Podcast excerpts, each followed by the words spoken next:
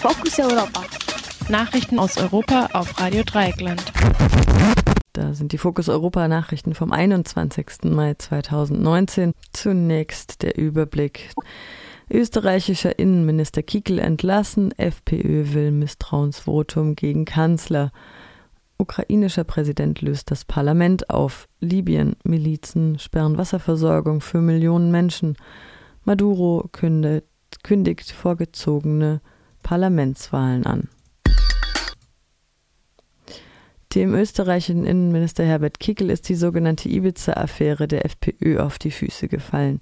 Kickel wurde am gestrigen Montagabend doch noch von Kanzler Sebastian Kurz entlassen, woraufhin alle anderen FPÖ-MinisterInnen ebenfalls aus der Regierung mit der konservativen ÖVP zurücktraten. Sie folgen damit dem österreichischen Vizekanzler Strache und dem Fraktionsvorsitzenden Gudenus, beide ebenfalls FPÖ. Am heutigen Dienstag kündigte Kiekel nun an, einen Misstrauensantrag gegen Kurz zu unterstützen. Zusammen mit den Stimmen der SPÖ könnte der Kanzler bei einer Sondersitzung des Parlaments abgewählt werden. Diese ist allerdings erst nach den EU-Wahlen am kommenden Sonntag angesetzt. Die in großen Teilen rechtsextreme FPÖ ist durch geheime Videoaufnahmen ihres Parteichefs Heinz Christian Strache und dessen politischem Ziehsohn Gudenus schwer angeschlagen. Die von Süddeutscher Zeitung, dem Spiegel und dem Falter veröffentlichten Aufnahmen zeigen, wie Strache eine vermeintlich russischen Oligarchin Staatsaufträge zuschanzen will, sollte die FPÖ an die Regierung kommen.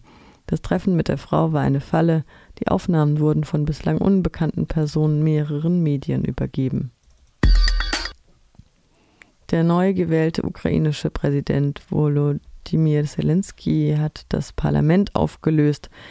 Direkt in seiner Antrittsrede am Montag verkündete Zelensky diesen Schritt und forderte gleichzeitig den Ministerpräsidenten zum Rücktritt auf. Ministerpräsident Volodymyr Reusmann kündigte seinen Rücktritt dann für Mittwoch an. Im Sommer sollen Neuwahlen folgen. Der Schritt ist umstritten. Zelenskys politische GegnerInnen sprechen von einem Verfassungsbruch, weil es während laufender Koalitionsverhandlungen eigentlich keine Auflösung des Parlaments geben darf. Deshalb trat noch kurz vor der Amtseinführung des neuen Präsidenten die Nationale Front aus der Regierung aus und provozierte damit Verhandlungen.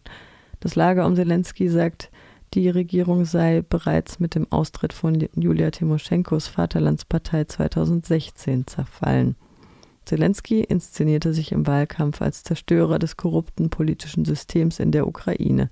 Konkret braucht er aber auch eine Mehrheit im Parlament, um seine Regierungsvorhaben durchsetzen zu können. Für die jetzt im Sommer anstehenden Parlamentswahlen hofft der Politikneuling, den Schwung aus seiner Präsidentschaftskampagne mitnehmen zu können. In Libyen haben Milizen die Wasserversorgung der Großstadt Tripolis und einige anderer Städte gekappt. Angaben des britischen Guardian zufolge haben bewaffnete Männer am Sonntag die Kontrollstation eines zentralen Wasserwerks in Jafara gestürmt. Dort zwangen sie demzufolge das Personal, die Pumpen abzustellen, die den Großraum Tripolis mit Wasser aus der Sahara versorgen. Von den nun abgeschalteten Strukturen hängt die Wasserversorgung von mehr als zwei Millionen Menschen ab. Die Miliz behauptet, sie gehöre zur Armee des libyschen Generals Khalifa Haftar, der mit der schwachen, international anerkannten Regierung in Tripolis seit Monaten um die Macht kämpft. Ob diese Behauptung stimmt, ist aber unklar. Haftars Trum Truppen belagern Tripolis seit dem 4. April. Die Betreiber des Wasserwerks bekräftigen, dass sie sich auf keine politische Seite geschlagen hätten und die Wasserversorgung kein Verhandlungs- oder Tauschgeschäft sein dürfe. Im venezolanischen Machtkampf hat Präsident Nicolás Maduro vorgezogene Parlamentswahlen angekündigt. Damit sollen die Bürgerinnen zeigen, wer den Rückhalt des Volkes genießt, so Maduro in einer Twitter-Meldung. Wann Neuwahlen stattfinden sollen, bleibt aber offen. Ursprünglich wurde das Parlament bis 2020 gewählt. Seit 2015 hat dort die Opposition die Mehrheit.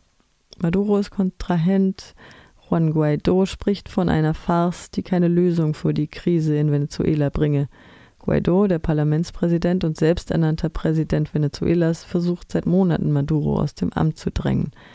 Die Ankündigung Maduros kommt inmitten der Gespräche zwischen Regierung und Opposition, die seit kurzem in Norwegen laufen. VertreterInnen der Konfliktparteien hatten sich dort mit DiplomatInnen getroffen. Über den konkreten Verlauf der Gespräche ist allerdings nichts bekannt.